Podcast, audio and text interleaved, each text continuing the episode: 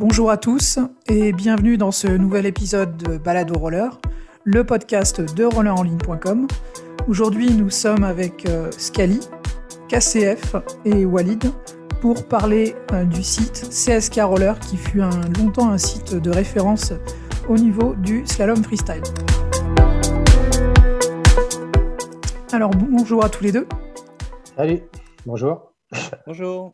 Tout d'abord, euh, Scali, est-ce que tu peux te présenter?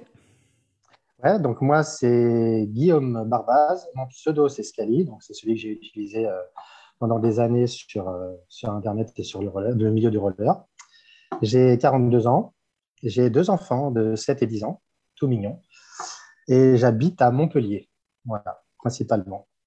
Je suis photographe de portrait et coach de CrossFit aussi. Le CrossFit, je ne sais pas si vous connaissez, c'est un sport un petit peu intense. Et voilà, j'ai commencé le roller euh, il y a très longtemps, en 96, je crois. Je devais avoir 17 ans. Et aujourd'hui, euh, voilà, je... bah, le temps est passé et j'en fais un petit peu. Enfin, on en parlera peut-être plus tard. Ça. Oui, voilà, ouais. on va va pas déborder sur les questions. Voilà. KCF, Chris? Oui, donc euh, moi, Christophe Salvant. Donc, euh, j'ai commencé aussi le, le, roller en 96 avec Scali. Euh, depuis, j'ai n'ai pas arrêté. Euh, j'ai également euh, deux enfants de 15 et 13 ans. Et là, actuellement, donc, au niveau du roller, je suis président du club roller et de skate aussi de Ponto Combo. et je suis dans ce club depuis 2003 et je continue à rouler avec, avec ce club actuellement. Ouais, on, fera des petites digressions après sur, sur le club. Comment vous vous êtes rencontrés tous les deux? Alors, on était, euh, on était potes de, de, collège au début, je crois. Ça remonte oui, à c'est loin. ça. Mais... Ouais, avant le roller, largement avant. Et, euh, on s'est rencontrés en sixième. Ouais. Après, on ne faisait pas de roller, mais si je me souviens bien, je crois que j'ai commencé à en faire un peu, un peu avant, mais juste pour me déplacer, je crois. Mais euh, j'ai eu des, plusieurs tentatives pour faire du roller, mais au début, c'était un peu infructueux parce que les rollers étaient tellement pourris que ça m'avait gâché la vie. Quoi. Voilà. Donc, Scali, tu as démarré par le, le, quad ou le inline ou... J'ai commencé par le quad. Bon, enfin, comme, comme beaucoup de gens, j'ai commencé à faire du, du patin roulette euh, tout petit avec des trucs qui ne roulaient pas du tout. Genre, tu en fais euh, deux, trois fois et après, tu les mets dans un placard, tu ne roules plus avec. Ça, c'était vers les, vers les 7-8 ans, un truc comme ça. J'ai retenté vers 14-15 ans avec des rollers déjà tout montés un peu mieux, mais c'est pareil, les trucs qui partaient dans tous les sens. Je me suis dit, c'est pourri le roller. Et la troisième tentative était mieux à 17 ans, c'est là où j'ai vraiment commencé. Je suis allé à Decathlon euh, me faire des paires, euh, des paires avec des platines Fiberlight, des trucs en plastique qu'on retrouvait dans Decathlon. C'était les premières euh, paires grand public de quad que j'avais montées sur des baskets. Et alors là, ça, ça changeait un peu. La qualité était bien meilleure et du coup, c'était vraiment de la glisse. C'est là que j'ai vraiment commencé. Et quand est-ce que tu es arrivé au inline? Le inline, pas longtemps après, un ou deux ans après, parce que c'était vraiment le, le, début du inline à l'époque où j'ai commencé. C'était la transition entre quad et inline et on voyait arriver dans les magasins les, les premiers inline. Et toi, Christophe? Euh, Oui, bah, moi j'ai commencé à, avec un pote en fait euh, qui faisait du, du, roller en ligne euh, depuis quelques temps. Et euh, à l'époque, il faisait, je me souviens, il faisait le, le, croisé avant et je trouvais ça vraiment euh, trop fort. Et euh, bah, c'est lui qui, qui m'a appris à, à, faire les, les premières balades. Euh, J'ai été acheter mes rollers avec lui. Et bah, au début, je, on roulait tous les deux. Et bah, très vite, après, on a monté un, un petit groupe justement avec Scali qui s'est étoffé au cours des années. Quelle et discipline vous pratiquiez du coup à l'époque? On, on pourrait appeler du freeride un peu, ce qu'on appellerait du freeride, mais plutôt soft. On n'était pas trop, moi, j'étais pas trop casse-cou. On faisait un peu tout. On, on faisait pas mal de, de, balades déjà. On faisait pas, bah, justement du, du, slalom, mais bon, le slalom c'était assez, assez limité. Et après, bon, on faisait euh, des trucs classiques, euh, l'épervier, euh, du, du, roller hockey, des choses comme ça. Donc à ce moment-là, vous étiez où déjà? Ponto Combo. Ponto Combo, ouais. ouais, en Seine-et-Marne, ouais. Et, les, L'expédition aussi, de temps en temps, c'était euh, bah, d'aller à Paris, rouler euh, avec mmh. la, la, fameuse rando du, du, vendredi soir qui, euh, qui brassait beaucoup de gens à, à cette époque-là. Et, donc, vous avez jamais été, vous avez jamais été sur les spots. Vous avez déjà été sur les spots de roller parisiens. Je pense France, Trocadéro, etc. Ouais. Moi, Troca, c'était quand j'étais plus ado. En tout cas, le Troca, c'était la, la mec du roller. Tu, tu, voyais les mecs descendre hyper vite sur un pied en arrière. Quand j'étais petit, ça me foutait la trouille, cette pente là. Et je me disais, putain, ils sont trop forts. C'était à l'époque justement où j'avais les, les, petits patins qui roulaient pas du tout. J'étais tout fou. je voyais ça, je faisais. Il n'y a pas moyen que je traverse la piste, moi déjà. C'était trop chaud. Les mecs, ils vont trop vite. Et après, euh, après, nous, comme on était un peu en banlieue parisienne, pour moi, euh, à, Paris, c'est comme si tu faisais l'expédition. quoi. C'est pas un petit aller-retour, c'était la... tu y allais pour la journée. Quand j'étais plus, plus jeune. Après, les randos place d'Italie, c'était génial. Plein de monde tu, sais que là, au moins, tu pouvais déjà progresser en roller parce que c'est la seule rando où tu pouvais euh, attendre que tout le monde soit passé, remonter tout le monde, ça te prenait au moins un quart d'heure, 20 minutes. c'est vrai que c'était assez la, fou. La, pause, aussi qui durait assez longtemps euh, à, cette époque-là. Et, euh, et je me souviens, on faisait du slalom, on regardait ce qui se faisait, etc. Mais mm. c'est vrai que comme c'était un peu loin pour nous quand on n'était on pas vraiment véhiculé, c'était un peu l'expédition à chaque fois pour aller sur Paris. Et c'est vrai que tu, on voyait les, les mecs qui s'étaient merdés en, slalom et qui étaient forts à l'époque. Et du coup, ça, ça nous inspirait. Ouais. Et comment vous... Ouais. c'est ça qui vous a motivé à vous mettre au slalom? Bah, il y a ça, il y a le fait que moi je me rappelle qu'on avait appelé la Fédé, on, on, connaissait genre le croisé avant, le croisé arrière, le un pied avant, un pied arrière, je crois. Puis on avait appelé la Fédé pour savoir s'il y avait, d'autres figures. Puis on nous avait dit qu'il y avait qu'une dizaine de figures, pareil comme ça, enfin officiellement. Nous on s'est dit putain c'est fou, il n'y a, a, pas que ça. Quoi. Et du coup, bah, quand on allait à Paris, quand on, voyait des trucs, on ne comprenait pas toujours. Donc, on essayait de les refaire chez nous. Mais c'est vrai qu'à cette époque-là, on va le dire, je crois que, on va dire beaucoup à cette époque-là, je crois. c'est un peu vieux, mais à cette époque-là, il n'y avait pas autant de figures qu'il y a aujourd'hui. Et euh, même si ça existait déjà depuis quelques années, c'était quand même plus limité. Donc là, on est en 97 à peu près? 96, 97, ouais. Et qu'est-ce qui vous a poussé finalement à faire le site? Bah, euh, personnellement, moi, j'ai toujours euh, aimé partager. Quand, j'apprenais un truc, j'avais toujours envie euh, de, soit de montrer aux potes, soit de le partager. Et c'était aussi un peu l'époque où Internet commençait aussi à monter. Et tu te dis, bah, je mets un truc sur Internet, il y a plein de mecs, plein de gens, sans, forcément les connaître, ils vont le prendre, ça va être vachement utile. Donc, du coup, c'est comme si tu enseignais à, à la terre entière, mais ça ne te coûte pas plus d'énergie que ça. Tu poses un truc et tu vois ce qui se passe. Enfin, tu sais même pas les retours d'ailleurs, parce qu'à l'époque, les retombées, on ne les connaissait pas trop au début. Ouais, donc on est en, on est en 98. oui, vas-y. Les retombées, ouais, c'était des mails que tu recevais de temps en temps. Euh, donc c'est vrai qu'il n'y avait pas énormément d'échanges. Mais euh, ce qui nous intéressait aussi, c'est de, de, commencer à, à, faire un listing et puis de, de voir ce qu'on pouvait, qu'on pouvait ajouter euh, comme figure, comme bah, nouvelle façon de faire du slalom pour pouvoir nous inspirer et puis rajouter ça aussi dans, notre panel. Donc, euh, c'était déjà un petit peu pour, euh, pour l'échange aussi, euh, déjà pour le partage et partager ce qu'on savait faire et aussi pour échanger, pour, essayer d'avoir des nouvelles pistes. Et en 1998, Internet, c'est quand même assez balbutiant. Déjà, il faut savoir faire un site. On parle de faire des vidéos. à l'époque, il n'y a pas YouTube. Euh, partager, c'est compliqué. Comment, euh, comment vous êtes répartis? Comment vous avez fait pour, euh, pour apprendre ça? Est-ce que vous faisiez des vidéos avant? Comment, comment vous avez commencé en fait sur toute cette partie multimédia? Parce que là, pour le coup, vous étiez vraiment des pionniers. Le seul site que moi je connais personnellement avant, c'était Catchup, qui était un site de street qui était là encore avant, quelques années avant, je dirais peut-être 96, quelque chose comme ça. Et vous étiez vraiment, vraiment des pionniers à l'époque. Bah, en, fait, on, en fait, on s'amusait quoi. Vas-y, euh, Chris. Oui, je, disais, enfin, déjà, moi, sur, enfin, sur tout ce qui était euh, ordinateur informatique, c'était mes études, donc c'était plus facile pour moi. Donc, euh, pour, pour faire le, site web, bon, c'était facilité par ça. Et c'est vrai que pour les vidéos, enfin, ce qui nous contraignait le plus, c'était le format et puis la, taille des vidéos. Donc, c'est vrai que nos, nos vidéos, on, avait, on avait acheté une carte spéciale pour pouvoir euh, bah, brancher un vieux caméscope sur, euh, sur l'ordinateur. Euh, et après, il fallait faire des, des, vidéos assez courtes avec une qualité très mauvaise en fait pour, pour pouvoir les, les, uploader facilement sur, sur, notre site. Et après, chacun, ceux qui voulaient voir les vidéos, ils devaient les, les télécharger une par une sur, sur notre serveur. et la fibre, ça n'existait pas à l'époque. Donc euh, forcément, euh, tout, tout, était, en fait, tout était contre euh, tous ceux qui voulaient partager, tout était contre nous à chaque fois. Il n'y avait pas que nous, mais quand tu voulais faire un site, déjà, il fallait bah, faire un site. Tu sais pas faire un site, donc forcément, il faut, faut, apprendre un peu les, GIFs, le HTML, les trucs comme ça, tout le langage informatique. Chris, il, était plutôt dans ces études-là. Moi, j'étais autodidacte. J'ai passé des, des, nuits, des heures et des heures à essayer de comprendre comment ça marchait. La première version de CSK, elle était c'était extrêmement pourrave. Quoi. Elle était pourrie, il y avait des gifs animés de partout, avec des couleurs de partout. Les trucs immondes des débuts d'Internet, tu te dis, mais c'est monstrueux ces sites. Quoi. Après, on a, vite, on a vite changé, on a vite progressé, on a amélioré le site, les sites. Mais euh, c'est vrai que les premières versions, elles n'étaient pas belles. Et puis, tu avais, comme...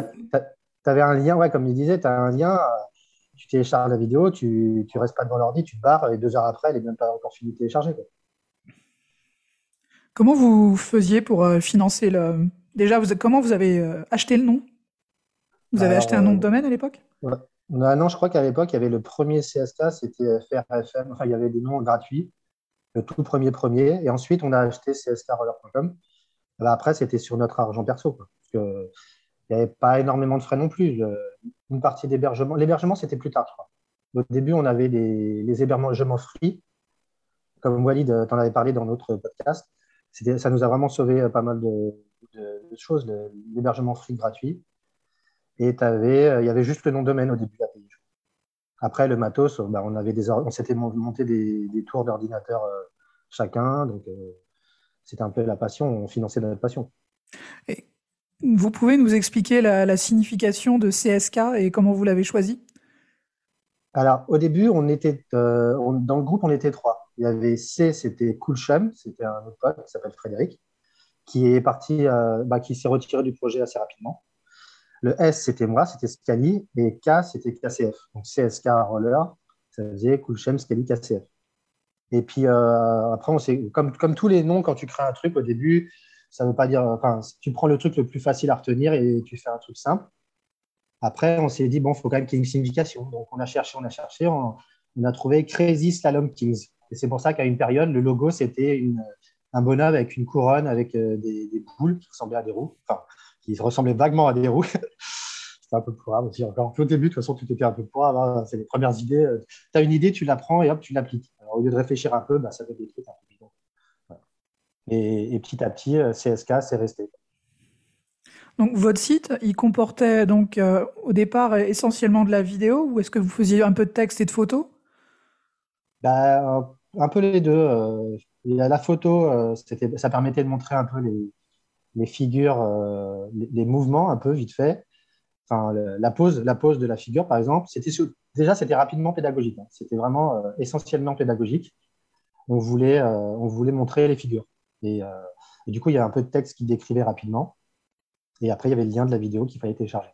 Ok, donc dès le début, en fait, on était sur un site qui était plutôt tutoriel. Vous n'étiez pas sur de l'actualité? Euh, vous étiez vraiment sur la PEDA pour faire apprendre les figures et les partager. Ouais. Oui, c'est ça, oui. On n'a jamais euh, été sur l'actualité, sur à part un, peu plus tard sur l'actualité euh, des compétences de slalom et tout ça, mais globalement, c'était toujours PEDA. On, connaît un truc, on veut le partager, on essaie de l'expliquer au mieux et on essaie de le partager le plus. Et le, site, a, le site a gagné très très vite en, popularité. ça a fait partie rapidement des, sites de référence au niveau du slalom. Qui est-ce qu'il y avait d'autre à ce moment-là, en même temps que vous, sur ce genre de secteur?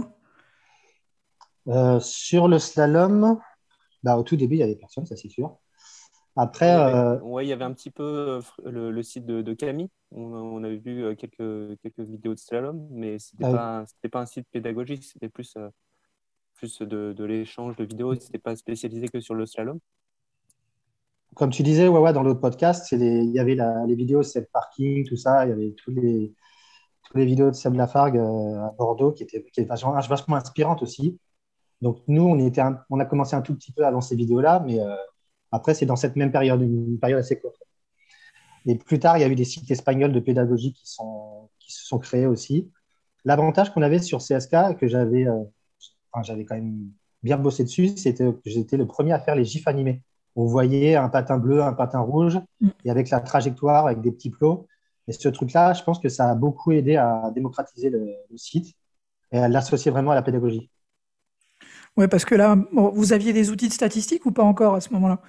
Petit à petit, vous en avez mis? On avait les stats de, de Free, je crois, pour les téléchargements. On avait. on avait un autre, un autre site aussi pour les stats, mais je me souviens plus le nom. Mm. C'était un Xiti ou un truc comme ça Ouais, c'est ça. Ah oui, c'est ça, exactement. Ça, me fait rire d'entendre les noms comme ça, parce que ça, la dernière fois que je l'ai entendu, c'était il y a 20 ans, je crois. ça me fait rire. Euh, à partir de quel moment vous avez commencé à comprendre un peu les retombées? C'est difficile. Quand tu fais ton site chez toi et que tu codes ton truc et que tu uploads les vidéos, c'est difficile de comprendre l'impact que ça a. Or, ça a un impact. Euh, moi, je me rappelle de copains qui ont appris le slalom, ils avaient sur leur téléphone euh, vos vidéos et ils faisaient du slalom, ils regardaient en même temps, etc. À quel moment vous avez commencé à comprendre un peu l'impact et que vous étiez sur la bonne voie et un peu euh, de, comprendre toute la génération de gens qui ont appris le slalom grâce à, grâce à CSK en fait? Je pense que ça s'est échelonné parce qu'il y a, il y a déjà les statistiques. Tu, quand tu vois que dans les stats, tu as beaucoup de, visites qui viennent de Chine, tu te dis, tiens, bon, bah, par là-bas, ils doivent voir notre site, ça c'est sûr. Mais tu as, tout un listing de Chine, Chine, Chine, Chine. Tu te dis, bon, les mecs, ils voient nos vidéos, tout ça. Et puis après, tu te rends compte qu'eux, ils font aussi des sites. Et tu te rends compte que, par exemple, quand tu as trouvé un mouvement et que tu as donné un nom, ce nom, il se retrouve dans plein de sites. Par exemple, la mexicaine, je sais que je me rappelle que c'est moi qui l'avais faite avec, euh, avec Chloé. CRS quand, euh, quand, on était à Bordeaux. Après, tu te retrouves à voir des sites. Tu dis, il y a mexicaine, mexicaine partout. Mais tu te dis, mais c'est forcément les mecs, ils n'ont pas inventé une figure qui s'appelle mexicaine. Donc, euh, et puis pareil, il y a plein de petits trucs comme ça. Tu dis, bon, ben, ça veut dire que ça, ça, ça s'est développé un peu partout. Moi, c'est comme ça que j'ai vu, euh, c'est par les noms des figures qui, qui, se retrouvaient sur des sites où tu ne comprends pas la langue, mais tu vois mexicaine. donc, donc, les principaux. Aussi, ce, qui ce, qui était marrant, c'est quand, quand on, allait, on allait rouler en dehors de chez nous, que ce soit à Paris, que ce soit sur, euh, sur les compètes qu'on faisait, etc., ou, euh, ou même ailleurs, euh, des fois, il y a des gens qui nous parlaient Ah oui, je connais un très bon site, j'ai appris à faire du roller avec. je ne sais pas si vous connaissez, c'est CSK. Et là, ça, ça, faisait un peu bizarre quand, on sortait ce genre de choses. c'est là aussi qu'on a pu voir qu'il y avait quand même un, impact assez fort dans, dans, le monde du roller avec ce site. Donc finalement, vous êtes passé de la pratique un petit peu loisir à une pratique compétitive en parallèle de, CSK hmm, ben, Moi, c'est en bougeant, en fait. C'est en 2001-2002, je suis parti à Bordeaux. C'est là que, pour moi, le, passage à Bordeaux a, vraiment boosté les trucs, les choses. C'est c'est là où j'ai fait mes, premières, mes premiers championnats de France et mes premières compétitions. Et du coup, bah, la compétition, ça aide à progresser. Je me suis entraîné avec d'autres personnes aussi quand tu, quand tu te déplaces, tu changes de ville et que tu arrives euh, de banlieue parisienne où tu n'es pas vraiment dans Paris, tu te retrouves dans une ville où les mecs ils roulent tous les soirs et tout, pareil, ça, ça change aussi. Tu rencontres d'autres personnes et voilà. C'est vraiment un Bordeaux. Je, je, pense que pour le, pour le roller français en général, dans les années 2000, ça a été vraiment quelque chose de très important, puisque tout le réseau e en fait, il a réellement commencé à Bordeaux à cette époque, en 2001 en partie sous l'influence de Camille, de Freeride BX. Et à Saint-Projet, tous les soirs, il y avait des gens qui faisaient du slalom et tout. Et euh, c'est vraiment là qu'est est née une bonne partie de tout l'Internet euh, des années 2000 qu'on a rencontré ensuite. Et puis il y a aussi, il faut se dire qu'il y avait la Fédé de roller à, Bordeaux, il y avait Luc aussi, Luc Bourdin. Donc du coup, ça nous, euh, c'est un peu comme si tu disais, il y avait, il y avait deux grandes villes, il y avait Paris où il y avait beaucoup de riders, et tu avais Bordeaux où c'était un peu le côté, en tout cas pour le slalom, c'était le côté un peu plus officiel, on va dire, même si c'était officieux, mais euh, tu avais, avais, quand même pas mal de monde, on roulait tous les soirs, tout le temps, tout le temps. Et là, donc, qu'est-ce qui vous a hum, incité à rejoindre le réseau e bah, ça s'est fait au fur et à mesure. On, avait des sites complémentaires, en fait, et c'était ça qui était génial. C'est qu'on ne se marchait pas les, sur, les pieds, il y avait, chacun avait sa spécialité. Et du coup, bah, quand tu as des spécialités complémentaires, tu te dis, c'est vachement mieux de, de partager. Les infos, elles passent beaucoup mieux quand tu crées un réseau. Il y avait aussi un grand forum où on pouvait échanger, euh, débattre euh, des différents sujets, donc c'était euh, super intéressant. C'est vrai qu'aujourd'hui, les, les, gens ne peuvent pas forcément, ceux qui sont plus jeunes ne peuvent pas forcément comprendre l'intérêt d'un forum, mais quand tu n'as pas de Facebook, tu n'as pas d'Instagram, tu n'as pas de réseaux sociaux, le réseau social, c'est les forums de discussion. Et du coup, c'était là où tout se passait. Il y avait tout le monde, il y avait tous les slalomers on y était tous dessus et tu, pouvais euh, euh, parler à, quelqu'un qui, était, euh, qui faisait de la compète et qui était champion de France. il était là sur le même réseau, quoi, sur le même forum. c'était vraiment accessible, c'était de l'accessibilité. Tu avais une, une, question sur une figure, on te répondait tout de suite. Quoi. Et là, on a vu un petit peu le, développement. Qu'est-ce qui a fait que vous avez ensuite euh, euh, arrêté euh, CSK bah, Moi, je voulais en faire une marque vraiment. Et à un moment, quand j'ai cherché bah, tout du côté INPI, protection de marque et tout, CSK, c'était tellement, c'est quand même assez basique comme, comme nom. Du coup, il y avait beaucoup de choses qui existaient. Et du coup, je me suis dit, il faut mieux quand même faut partir sur quelque chose de nouveau qui a peut-être un peu plus un sens et tout ça. Et donc, je, me rappelle avoir vraiment réfléchi pour changer de nom et partir sur, euh, bah, sur aujourd'hui ce qui est Compa Combo. Donc, je me suis dit, on repart à zéro sur le nom et on crée un autre Chris, tu avais des ambitions particulières euh, par rapport à CSK euh, sur, c'est vrai que CSK, ça nous, ça nous prenait beaucoup de temps. On avait passé énormément de temps d'échanges avec Scali pour, pour développer. Du coup, euh, bon, c'est vrai que sur euh, une longue période, ça, ça commençait à être difficile. En plus, on était à, on était à distance. Donc là, euh, les, les ambitions sur, sur Compa Combo, c'était de, de, tout remettre à plat et de, de, repartir sur, sur quelque chose de, plus simple, plus accessible et de, de redevenir la, référence sur, sur le slalom pédagogique. Euh, d'autant plus que euh, bah, y avait, euh, quand on avait commencé avec CSK Roller, il y avait, juste nous sur le slalom, mais là, il y a, quand même des nouveaux médias, des nouveaux sites, des, des, nouvelles façons de, de présenter bah, les figures. Donc, on a, tout remis à place à ce moment-là et notre ambition, c'était de redevenir la, référence et de, redonner un élan sur, sur notre site. Et puis, et puis euh, il y a aussi qu'au euh, début, on était vraiment slalom, slalom. Et à une époque, je m'étais dit, euh, peut-être que, on ne sait pas comment ça va se passer, peut-être que j'élargirais à la pédagogie sur le street, sur toutes les autres disciplines. Donc, on a voulu un peu sortir de CSK l'image du début qui était un peu old school, on va dire, à quelque chose de plus construit et, pourquoi pas plus grand au cas où. Et donc, vous, avez, vous aviez quoi comme concurrent à l'époque? Il y avait, euh, je, enfin, c'est pas, je pense pas qu'on peut parler de concurrents, puisque finalement, on n'a jamais vraiment voulu euh, chercher à en vivre. Ça n'a jamais été le but, hein, en fait. C'est vraiment, euh, c'était de la passion. Pour moi, ça a toujours été un truc passion où j'ai mis quand même pas mal d'argent du côté des hébergements, le nom de domaine, du temps, beaucoup, beaucoup de temps surtout. C'est plus le temps que l'argent qui ça nous a coûté. Mais après, en, en autres sites, il y avait les sites espagnols. Et après, chaque, chaque pays en fait faisait un peu ses sites pédagogiques. Et euh, je vois pas trop ça comme de la, concurrence, je vois plutôt comme un, développement international. En, quoi le, site CSK et toute l'expérience que vous avez pu emmagasiner vous a servi ultérieurement dans votre vie professionnelle? Hmm. Personnellement, personnellement, c'est plutôt en termes d'expérience. Ça m'a appris à être plus méthodologique, plus, méthodique ça, ça m'a appris à améliorer ma façon de filmer, puisque maintenant je, suis, maintenant, je suis photographe en partie. Donc, les vidéos de, en commençant par les vidéos de roller, après, je me suis tourné vers la photo qui m'a fait, un, fait un métier. Mais le fait de devoir filmer soi-même, de tout faire soi-même, en fait, ça apprend pas mal de choses. Oui, sur, euh, sur les, figures aussi, ça nous, a, ça nous a appris à beaucoup décomposer les, mouvements et, euh, euh, on n'a pas arrêté de réfléchir aussi à la manière d'organiser l'apprentissage. Donc ça, c'est très bénéfique bah, euh, pour, les, cours de roller qu'on donne aussi.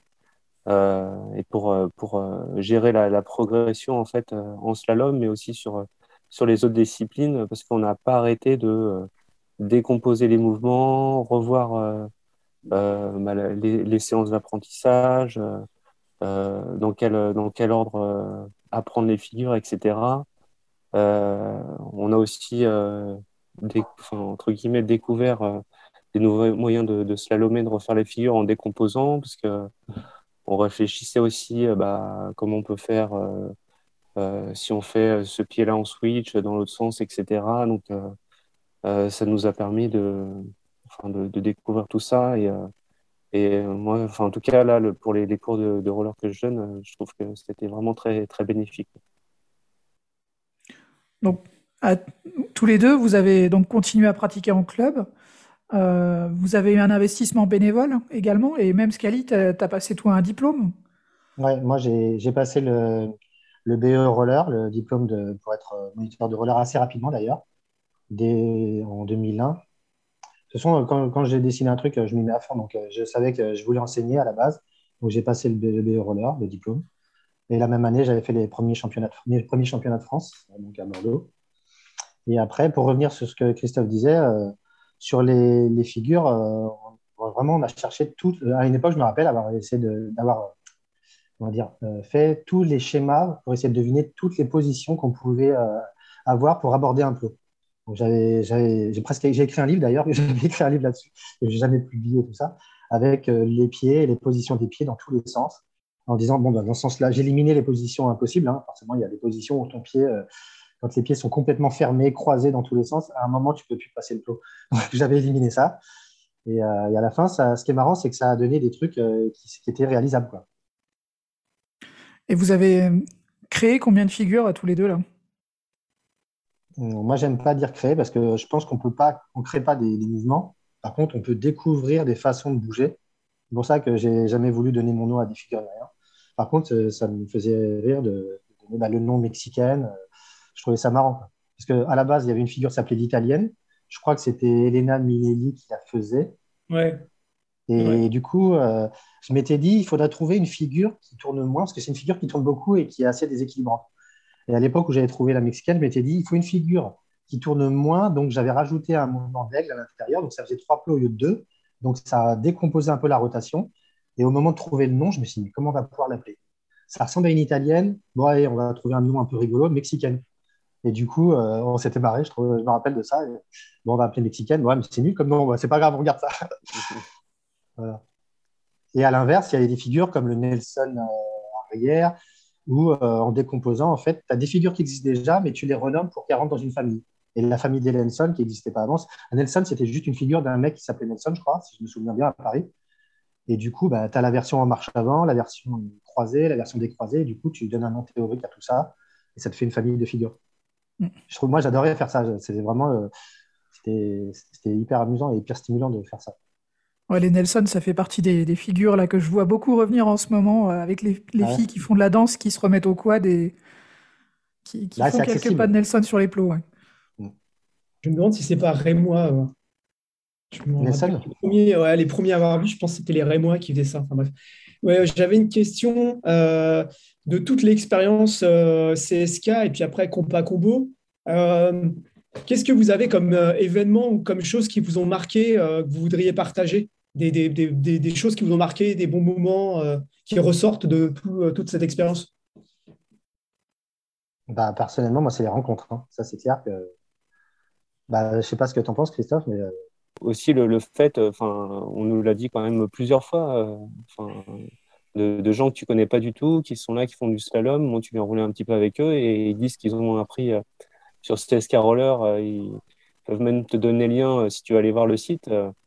Enfin, ça, c'est quand même hallucinant. Quoi. C'était super gratifiant d'avoir ce, genre de retour. Et même là, il n'y a pas longtemps, quand je suis allé sur, sur Insta, il y, a des, y a des riders qui ont pas mal de, qui ont des bonnes communautés. Quoi. Et quand j'ai recréé un nouveau, un nouveau compte Insta euh, pour le slalom il y a quelques, il y a quelques mois, parce que j'avais relancé un peu, mon, ma motivation était revenue pour faire des vidéos pédas, mais avec euh, des nouveaux matériaux, avec une caméra 360, toujours pareil avec un, un, un, outil différent. Donc je m'étais dit j'allais refaire un un peu différent. Et du coup, je me suis ajouté en, ami à, des mecs. Et puis, les mecs qui m'ont répondu Ah putain, c'est avec toi que j'ai appris toutes les vidéos et tout, c'est fou. Et des mecs qui ont, une communauté déjà énorme. Tu te dis Bon, finalement, il y a quand même encore des restes de, de ces 20 dernières années. Quoi. Ouais, mine de rien, bon, tu, tu, continues quand même à être présent régulièrement. Euh, compa combo, qu'est-ce qui devient? Euh, C'est toujours en ligne, on va dire. Il n'y a, pas de, pas de news, mais en fait, j'ai l'impression que, j'arrête régulièrement le roller. Et puis, il me rappelle, le roller me rappelle régulièrement pour revenir un peu. Alors, je me dis, ah, cette fois, je reprends. Puis après, je rarrête et je reprends et j'arrête. Mais euh, j'ai l'impression d'être un peu en veille, comme si, comme si ce n'était pas complètement mort mais c'est pas repris non plus. Et je me dis, peut-être que plus tard, si je retrouve une motivation, ça m'empêcherait pas. L'avantage, comme je fais encore beaucoup de sport et que je suis encore, euh, je suis même plus fit maintenant que je l'étais à l'époque où je faisais du roller. En un an, si je voulais vraiment, je pense que je pourrais récupérer un très bon niveau et refaire des, contenus et tout ça. Je sais pas ce qui m'en empêche. Il n'y a pas assez de motivation pour l'instant. Ouais, Chris, toi, par contre, tu t'es jamais trop arrêté et t'es même investi dans, dans un club. Président, tu Oui, disais. c'est ça, ouais. Oui, oui, bah là, actuellement, je suis président, je, je donne des, des cours euh, dans un club. Donc, euh, ouais, non, moi, je, je me suis jamais arrêté de faire du roller. Par contre, c'est vrai que je me suis pas cantonné euh, juste au, au slalom. Donc, euh, j'ai fait aussi euh, pas mal de, de sports collectifs en, en roller, des choses. Ouais. Du roller foot, notamment, à ton club? Ouais, hein, c'est ça, exactement. ouais. Et euh, ouais, j'ai bon, j'ai du coup j'ai j'ai un peu mis comme euh, en parenthèse euh, le slalom et euh, bon là c'était pour d'autres projets. Donc par exemple pour le, le roller foot, on est enfin, on était parti de de rien du tout. On a monté une équipe à Ponto Combo et là actuellement bah, on est euh, on est les champions du monde entier de, de roller foot. Donc euh, des, des projets à côté, mais euh, c'est vrai que j'aime bien faire plusieurs choses et du coup bon c'est ça fait très très longtemps qu'on a commencé CSK Roller. C'est sûr qu'il y a, il y a des, il y a des périodes où, où on met un peu en sommeil quand même. Est-ce que ça t'arrive de, de rechausser pour slalomer? Ah oui, oui, bah, je, donne toujours des, des chronos slalom aussi parce que je fais, je fais du, enfin, je fais du freestyle avec, avec le club. Donc, euh, donc euh, le slalom en, en fait partie aussi. Bon, c'est vrai que j'ai toujours mes, mes techniques à orange. Donc quand, quand je les, je les ressors, mes, mes élèves ils se demandent euh, d'où j'ai sorti cette paire-là. Retour vers le oui, futur. c'est ça. ouais. Ah ouais, Et ça ta figure favorite? Euh, bah, moi, c'est, toutes mes figures favorites, c'est tout ce qui tourne autour euh, des, des crazy et les enchaînements. euh, Total croisé, je me rappelle. Ouais, c'est ça, ouais, le total croisé que j'avais, j'avais sorti aussi. Ouais, tout, enfin, tout le, tous ces genres de figures-là euh, où tu enchaînes des, des crazy, balade avant, total croisé, des choses comme ça, quoi. C'est, les figures que bon, j'ai fait des, des millions de fois et que j'ai toujours plaisir à refaire. Et toi, Scali? Figure Moi, euh, favorite? Bah, les compas, compas croisés en arrière, euh, royal, euh, tous des compas et, et la petite touche euh, de grand écart euh, juste pour le, le visuel. Et... D'ailleurs, j'ai retrouvé des vieilles vidéos où je fais des démos. Je suis, à chaque fois, il y a je toujours un grand écart latéral, un facial. Je Ça, c'est vrai que ça, ça me jette. Bah, c'est même pas du slalom, mais c'est la petite touche. euh, on se rappelle de ça. Ouais, comme les je- dédicaces pour Vincent. Bah, c'est ça. Et je voulais revenir à un truc sur la, ce que Walid avait dit sur la, les- le dernier podcast. Les- on avait fait aussi un concours de vidéos et ça aussi, ça a été pas mal. Comme vous aviez fait le concours euh, Roller FR pour le freeride, ça, je pense que ça a aussi euh, beaucoup motivé les gens et, et c'est ce que, ce que j'aimerais bien qu'ils reviennent aujourd'hui des concours vidéo. ouais. Ça, ça Alors, manque. Si, euh, si, maintenant vous deviez, si maintenant vous deviez refaire euh, l'aventure CSK, que vous deviez refaire maintenant quelque chose, comment vous y prendriez? Avec les outils actuels, qui sont quand même très différents de ce que vous avez vécu à l'heure actuelle Vers quoi vous vous tourneriez euh, quel, quel moyen vous utiliseriez euh, pour faire ça? Bah, je vais répondre en premier si tu veux bien, Christophe. Et en fait, il y, a plein de, ch- il y a plein de choses différentes aujourd'hui et il y a 20 ans. Et c'est pour ça que c'est pas, c'est vraiment pas facile de répondre. Il y a 20 ans, il y avait, ri- il y avait déjà pas, de- les moyens étaient difficiles et la, la, la- pas la concurrence, mais le, le milieu, il y avait, pas- il y avait personne. Donc c'est vraiment complètement différent.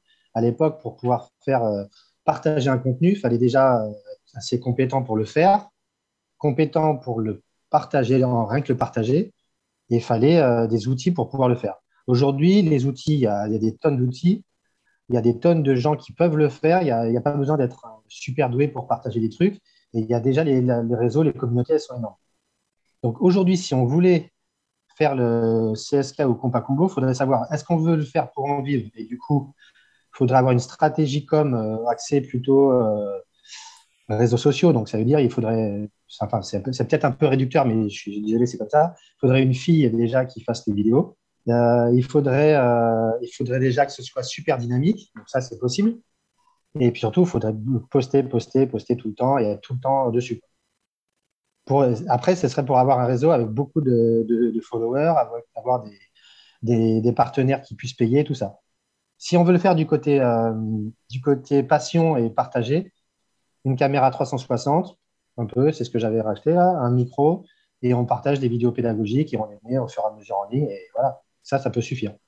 Ça dépend de l'objectif en fait. Si c'est du partage, c'est c'est assez simple. Si c'est pour en vivre, pour en faire un business, il y a toute une stratégie com et médias à, avoir. C'est mon avis en tout cas. Oui, c'est vrai que le, contexte, le contexte a complètement changé. euh, euh, c'est vrai que quand, on a commencé, bah, enfin, il y, avait- quasiment rien. maintenant, le, problème, c'est plutôt le, le, flot d'informations. Donc, donc là, si on veut, enfin, si on voulait partir de zéro aujourd'hui faire un contenu pédagogique sur le, slalom, déjà la, première chose à voir, c'est la visibilité, comme, comme l'a dit Guillaume. Donc, le, risque, ça serait d'être d'être perdu au milieu du flot d'informations et que personne n'arrive jamais à détecter bah, les, ce qu'on veut échanger. Quoi. Donc ça, c'est vrai que en premier lieu, il faudrait, faudrait réfléchir à ça. Une stratégie bah, pour, euh, pour euh, se, faire du buzz et essayer de, de, de se démarquer euh, pour que le, le, maximum de, de patineurs aient, aient, accès à notre contenu. Et après, aussi, donc là, il y a, plusieurs canaux de distribution pour ce genre de contenu. Donc, là aussi, il faudrait, aller sur les différentes plateformes qui existent et, adapter à chaque fois son contenu à, ces plateformes-là. Donc, ouais, ça, serait une stratégie complètement différente, avec en, premier lieu, bah, essayer de se démarquer plutôt que, comme on a fait, nous, travailler sur sur le contenu, euh, nous, on, avait le temps de travailler sur le contenu. Euh, il n'y avait pas grand-chose. Euh, et puis, il n'y avait pas toujours ce, ce besoin d'avoir de la nouveauté. Donc, on a pu évoluer au fur et à mesure avec notre plateforme, au début le site web et après tout ce qu'on a rajouté par-dessus. là, aujourd'hui, c'est complètement différent. Et surtout, il y a un truc aussi, c'est que au début, il y avait quand même moins de figures. Donc, c'était la course à la figure, la course au contenu. Aujourd'hui, euh, nous, quand on faisait des, à l'époque, quand on faisait des wheelings, tu faisais du wheeling en dehors des plots déjà, tu étais un extraterrestre au début. Aujourd'hui, les, les, les, ados, même les petits qui commencent à 7, 8, 10 ans, il y en a plein, ils ont déjà le wheeling, euh, la longueur de, des 20 plots en wheeling. Et c'est presque, c'est devenu, c'est presque le croisé avant de l'époque. Donc, c'est pareil, pour, euh, pour sortir du flot, il faut avoir quelque chose en plus à rajouter. Aujourd'hui, est-ce qu'il y aura un intérêt, si tu n'as pas quelque chose de plus à donner pour de la pédagogie, en tout cas, il y a énormément de choses qui sont déjà présentes. Alors, là, aujourd'hui, ce qu'on voit, c'est qu'effectivement, bon, dans les, les slalomers, il y en a beaucoup qui, qui marchent pas mal. Sur les réseaux sociaux, les, les Espagnols marchent bien avec Aprenda Slalom, euh, où on voit qu'effectivement, ils postent de la vidéo tuto. Il y en a, euh, comme Sofia Bogdanova, qui, eux, sont plus dans la démonstration. Euh, ouais, est-ce qu'il y a, finalement, est-ce qu'il y a vraiment un entre-deux? Je pense qu'il y, a de la, il y a de la place pour tout le monde, sans doute. Mm-hmm. Et euh, apprendre Slalom, justement, ouais, ils ont 70 000 euh, abonnés à Instagram, donc c'est déjà une super grosse chaîne, parce que c'est quand même un petit milieu. Et euh, quand on voit que, par exemple, Powerslide a 100 000 abonnés, ce qui est une marque, et quand même l'une des marques principales, c'est quand même un petit milieu, parce qu'avoir déjà plus de 10, 15 000 abonnés, c'est déjà un, bon truc. Donc quand tu vois qu'apprendre Darsalom, qui, qui est quand même un, un bon monopole en Espagne, ça c'est sûr. Et, euh, et je vois aussi euh, au Brésil aussi, il y a une grosse communauté avec euh, André, Andressa Fontenelle, c'est une jeune qui a 300 000 à 340 000 abonnés. c'est énorme. C'est énorme. Hein. Et surtout c'est une slalomeuse, c'est pas, c'est pas une jeune qui fait un peu de slalom, mais c'est une slalomeuse. c'est là qu'on voit il y, a quand même, il y a quand même du potentiel en termes de visibilité. Et on parlait, je parlais de Sofia Bogdanova. Est-ce que vous qui, qui, connaissez un petit peu ce milieu-là, c'est sans doute une des patineuses les, les plus suivies, non? Hmm, Moi, je n'ai pas trop suivi dernièrement. Ceux que j'ai suivis, c'était plutôt euh, bah, aussi Lorenzo Gislandi.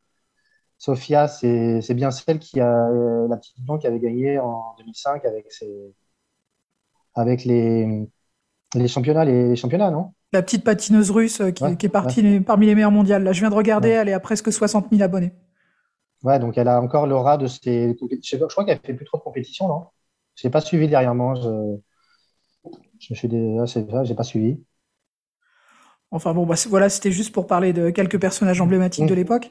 Euh, on parlait des, événements marquants. Vous avez des déplacements qui vous ont marqué plus que d'autres? Moi, j'en ai plein. Hein. j'ai la Corée en 2003, où euh, j'ai signé mes premiers autographes à l'étranger. Ça, c'était cool. Euh, j'ai euh, il y avait aussi euh, bah, Moscou, hein. Moscou en hiver et Moscou en été, deux, saisons, deux ambiances. ça, c'était cool. C'était quelle année Moscou? Tu y allais plusieurs fois hein. Il y a eu, je crois qu'il y a eu 2006, 2006 et 2007 si je ne me trompe pas. Je suis allé deux années de suite. Walid, tu y allais plus souvent, toi, Walid, non? Non, moi, je suis allé, euh, je pense, 2005-2006. Je crois qu'il y a eu trois ans, un truc comme ça, et on a dû faire deux ans. Euh. Bon, on, avait une, on avait une bonne équipe, on se déplaçait souvent ensemble. Non, c'était, franchement, c'était cool. Quoi. Il y a des super souvenirs. Shanghai aussi, des, gros souvenirs. voilà, c'est des, trips, des, voyages, tu ne peux pas oublier. Quels sont, vous, les, les patineurs qui vous ont marqué au fil des années? Bah, Moi, les premiers que j'ai vus, déjà, c'est Seb Lafargue, hein, donc euh, Vincent Vivanca un peu. Alors, ce qui est marrant aussi, justement, je, voulais en parler, c'est comme nos médias, ils étaient pourris à l'époque. On voyait des vidéos, mais pixelisées à mort, où finalement, on, voyait des ombres presque bouger. Et en fait, ça, donnait un côté un peu euh, fantôme, magique, tu vois, du, roller, où je me rappelle à l'époque, Vincent, il faisait son grand écart américain. Mais quand on regardait sur la vidéo, on avait l'impression que sa jambe elle se tordait. Quoi. Tu te dis, le mec, comment il fait ça Tu avais beau le regarder dix fois, tu te dis, mais il est tordu, il, fait une figure de ouf. Et puis en fait, quand tu le voyais en vrai, tu fais, c'est juste, enfin, c'est pas juste, mais c'est un grand écart américain et tu fais, ah ouais, c'est un petit peu moins impressionnant. Mais les vidéos de Seb, pareil, Seb, il y a une vidéo très courte que je n'ai pas retrouvée où il est à Bordeaux, il est habillé tout en noir, il fait nuit, il fait des allers-retours sur une balade avant, balade arrière et tout. Quand tu connais pas les figures, euh, au début, tu te dis, mais ça c'est magique. Quoi. Et le fait que ce soit pixelisé, que le, ratio d'image, de, 14 images secondes, ça donne un côté, c'est un, fantôme, c'est un ninja.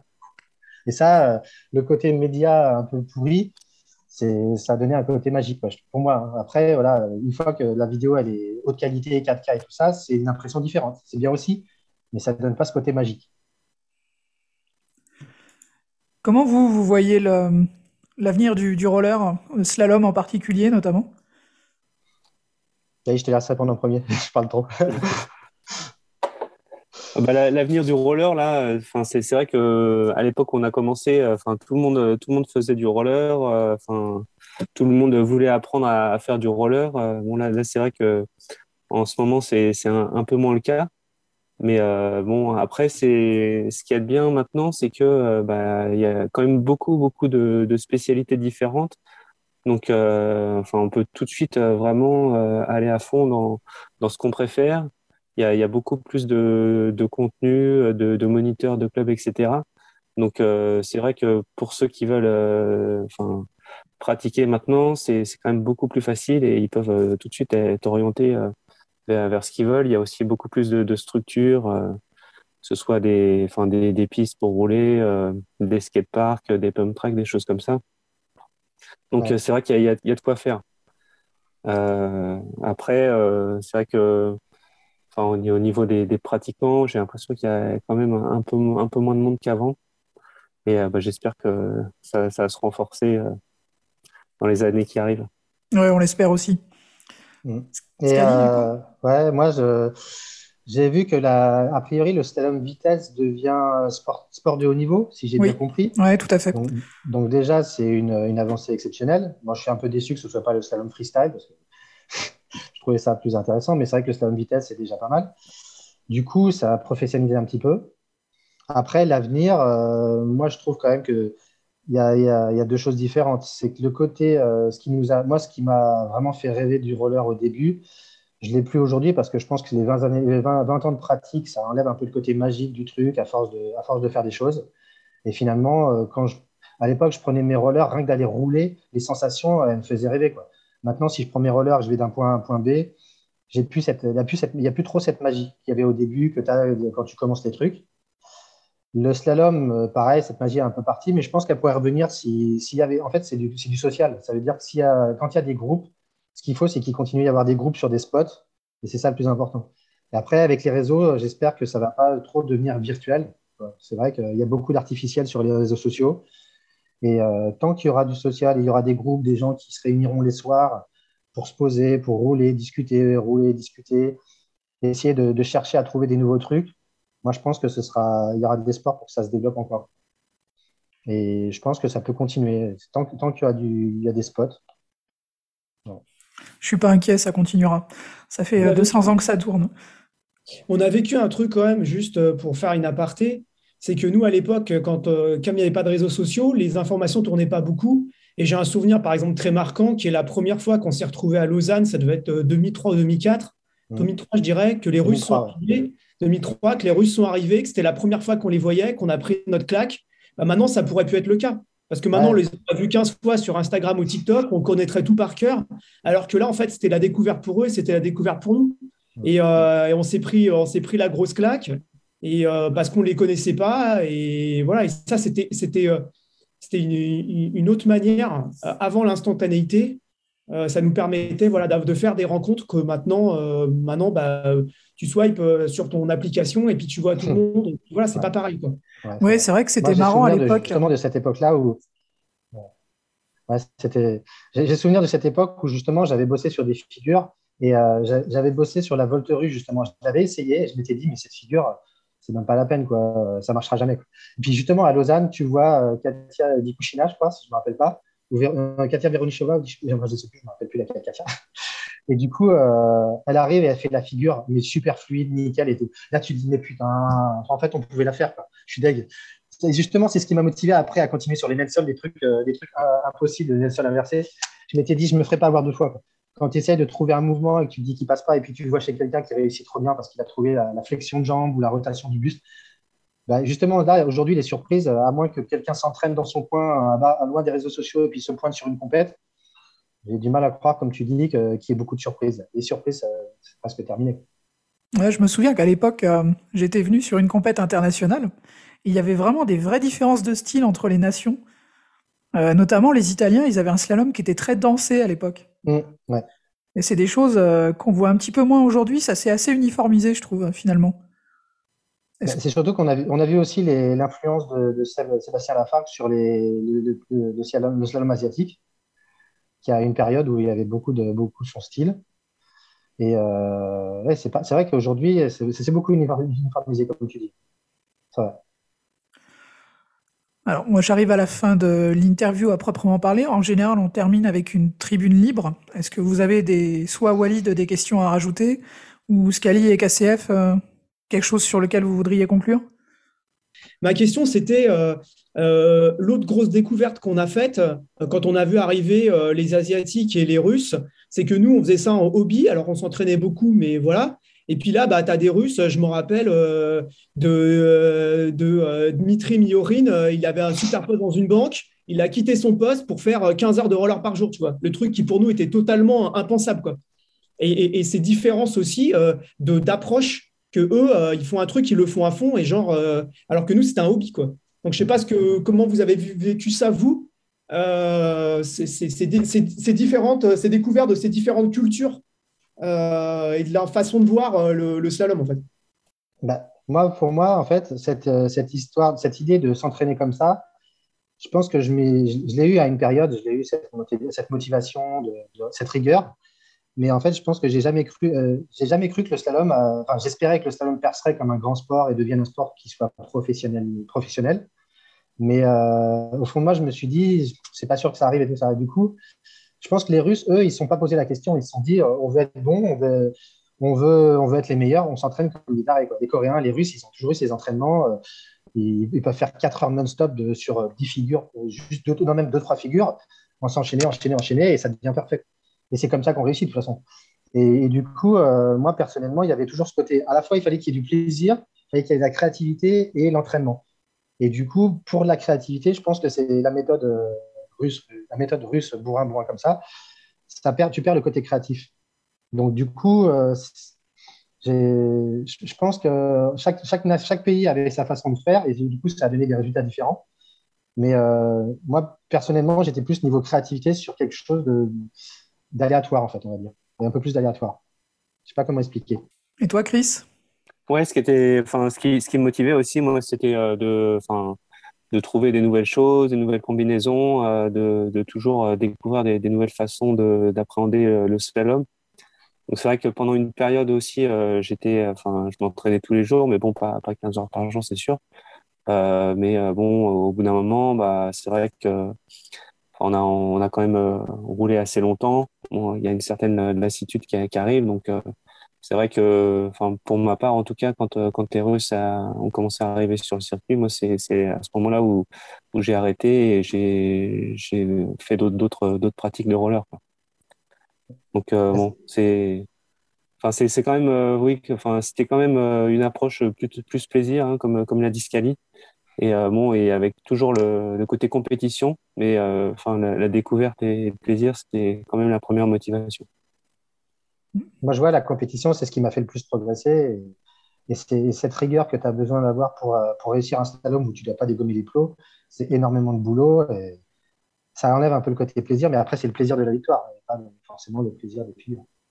Un truc que j'ai vu évoluer aussi et dont on n'a pas parlé, c'est qu'effectivement, vous aviez au départ pas mal de vidéos pédagogiques. Et euh, petit à petit, quand même, Scali notamment, tu as sorti des, vidéos qui étaient beaucoup plus scénarisées, euh, notamment Scali et Nation, ou des choses comme ça. Mm.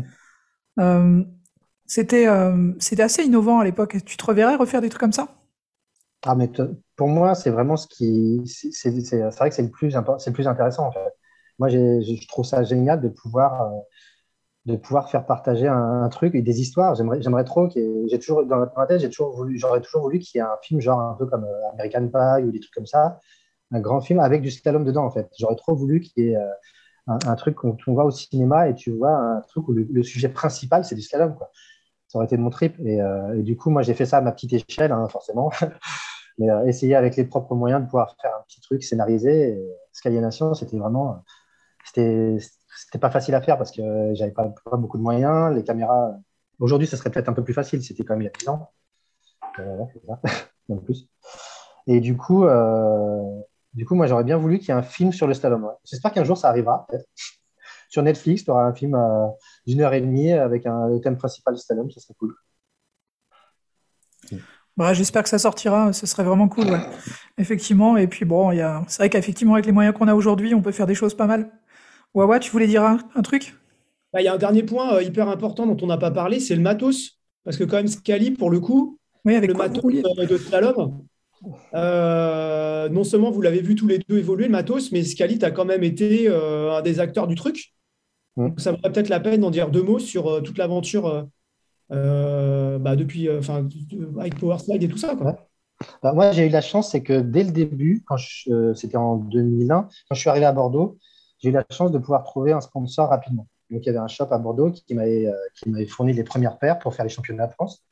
Et du coup, de, fil en aiguille, je suis rentré chez la marque Technica, qui ensuite a été. Non, Technica a racheté Rollerblade, du coup, je suis pas chez Rollerblade. Ensuite, euh, j'ai quitté Rollerblade parce que les contrats ne me plaisaient pas trop et je me suis retrouvé chez PSI. Donc, euh, Alex, je ne sais pas si tu te rappelles. Oui, oui, avec Zoran. Zoran. Ouais qui faisait des roues en caoutchouc, euh, en gomme. Avec une jante en alu. Jante en alu, ouais. Le truc, tu mets un roulement, tu ne peux plus l'enlever. Mais bon, c'était marrant. C'était les, premières jantes alu euh, sur roller. c'est à l'époque où on commençait à faire du tuning comme Ben et tout ça. C'est vrai qu'on a, été aussi dans les premiers à tuner les rollers, un peu comme des, petits jackies du roller, mais pour moi, c'était bien fait quand même. C'était stylé, il y avait un intérêt. Comme Ben le disait dans l'autre podcast, euh, tu créais ton patin parce qu'il y avait un manque de matériel clairement, tu ne pouvais pas faire vraiment du freeride avec ce qui, se, faisait. Et en slalom, c'était un peu pareil. Quoi. les platines, soit elles étaient trop longues. Les diamètres de roues, je me rappelle qu'au début, on n'avait pas autant de choix qu'aujourd'hui. Aujourd'hui, avant, on avait du 78 et du 80. Et pour faire un patin en banane, donc avoir les roues euh, des extrémités plus hautes, soit tu, euh, tu ponçais tes roues à la, à la, perceuse, tu faisais en sorte de les limer, soit euh, tu n'avais pas beaucoup de choix. Tu étais obligé d'attendre que tes roues soient usées. Quoi alors qu'aujourd'hui, bah, tu as les, rock rings, tu as plein de trucs, tu as des diamètres de roues, tu as plein de diamètres de roues différents, alors qu'avant, on en avait qu'un ou deux, pour le slalom en tout cas. Et du coup, euh, après, je suis arrivé chez, euh, Powerslide en 2005, donc sur une histoire un peu rigolote. Quoi. Mais, euh, et du coup, je suis rentré chez eux, ils n'avaient pas de patins de slalom. Quoi. Et, au fur et à mesure, bah, les, premiers patins sur, avec lesquels j'ai fait du slalom, ce n'était pas, pas trop adapté. Et petit à petit, bah, maintenant, aujourd'hui, quand on voit ce qu'ils ont comme patin, c'est vrai que c'est le jour et la nuit et c'est vraiment adapté. Je me souviens qu'à l'époque, tu roulais avec des bottines euh, roller course un peu montantes, type C8. Mmh. Ah, les premiers, c'était hyper galère, il n'y avait pas de maintien de cheville. Et du coup, j'étais obligé de rouler. Euh, juste avant, je roulais avec des, des, des coques rollerblade, platine. Euh, je crois que j'avais pris des platines Fila ou je ne sais plus, que j'avais monté avec les roues PSI franchement, quand je repense à aujourd'hui, ou quand tu mets ton pied dans le roller, tu as juste à, serrer les rollers, tu fermes la boucle, tout est nickel dès le début. À l'époque, euh, tu me prenais un patin, tu étais obligé de customiser à mort pour avoir un truc correct. Aujourd'hui, tu as un patin qui est, fait pour ça. Et ça, les gens se rendent pas, je pense que les gens ne se rendent pas compte aujourd'hui. C'est vrai que le marché, finalement, s'est segmenté assez tard. Et bon, je pense que toute, toute notre génération là, a participé avec tous les customs qu'on a pu faire et les retours qu'on a pu faire aux fabricants à, cette diversification de marché qu'on a aujourd'hui. Ça, c'est clair. Hein. Et finalement, le custom aujourd'hui, il est plus autant sur les, le mix entre différentes marques, même s'il en reste un petit peu, il est peut-être plus sur de l'accessoire que tu viens mettre d'une autre couleur sur ton patin. Finalement, bah, euh, ouais, euh, les, marques, elles, les marques, elles le font maintenant, le, la différence, puisqu'elles proposent des tailles de roues, plusieurs tailles de roues, plusieurs longueurs de patine. Elles le font elles-mêmes. En fait, elles ont compris qu'il fallait, euh, fallait, fallait faire des, des, des packages. Quoi. Hmm. Tu voulais dire, Walid? Tu as une question? Mais maintenant, vous roulez avec quoi tous les deux, comme Atos? Donc, tu as dit, euh, dit euh, Chris, que tu roulais encore avec des vieux Technica euh, Ouais, alors, alors moi, moi, moi, je roule, j'ai, je, fais plein de trucs. Hein. je fais du, en plein de disciplines différentes, hein, comme j'ai dit tout à l'heure. donc, j'ai une paire, une paire de patins de hockey Bauer quand je fais du roller foot. quand je fais du, du roller basket, j'ai une, une, autre paire plus freeride montée avec des, anciens euh, rollerblade twister.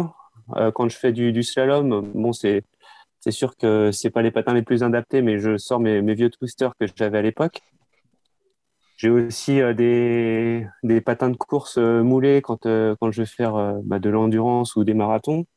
J'ai ma paire aussi pour, pour le pump track avec, avec une platine 3x100. Donc moi, j'ai plein, plein de paires différentes et c'est aussi où je prends du plaisir. Chaque paire est bien adaptée à, ma pratique et, euh, et, à chaque fois que je les sors, ça, ça me fait plaisir. Quoi. Bah ouais, mais t'es encore au taquet dans le patin, c'est cool. ouais, ouais. pas, pas, forcément dans le slalom, mais oui, je, fais plein de trucs et puis euh, j'essaie de faire découvrir aussi euh, dans le club les différentes pratiques pour que chacun puisse trouver sa voie. Moi, il me reste encore une dizaine de paires actives. J'en ai vendu une vingtaine au cours des, des 20 dernières années, que j'avais plus de place dans le garage, quand même, forcément. Mais pareil, hein, il y a une, paire pour chaque truc. Hein, une paire pour le pump track. Euh, la, dernière fois que j'y suis allé, il y a un an, je crois. Mais je crois que je vais, je vais, je vais essayer de ressortir quand il fera beau. Le, pump track, ça, a l'air sympa.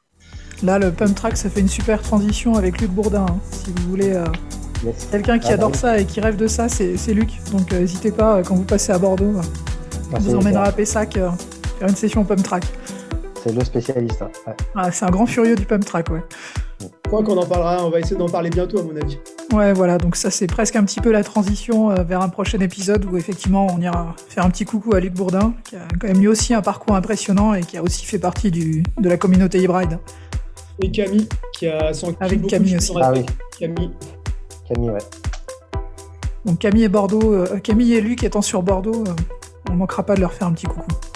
C'est clair. Est-ce que vous voyez un truc à rajouter, messieurs? Hmm.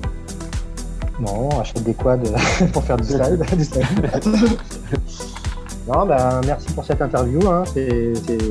Moi, ça m'a fait replonger dans, très loin en arrière. Et c'est vrai que c'est là qu'on voit un peu euh, tout, ce qui a, évolué depuis. Donc, euh, peut-être aller rouler bientôt.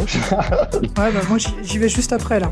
Juste, euh, Scali ou KCF, est-ce que vous pourriez essayer de me retrouver la date officielle du lancement de CSK euh, on va encore creuser. Hmm, moi, je pense que c'est entre 97 et 98. Je vais essayer de retrouver la, date.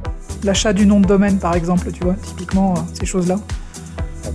Que je puisse ah, le mettre dans mon éphéméride. C'était 97, on avait regardé, on, était, on avait fait de des recherches, mais euh, oui, on te donnera la, date exacte. Ouais, c'est cool, super. Merci à tous. Bon, ben, merci à vous. Merci à vous aussi. Ça fait super. Et à bientôt, j'espère, sur les patins. Ça roule. Ça marche. Allez. Salut. Ciao, merci.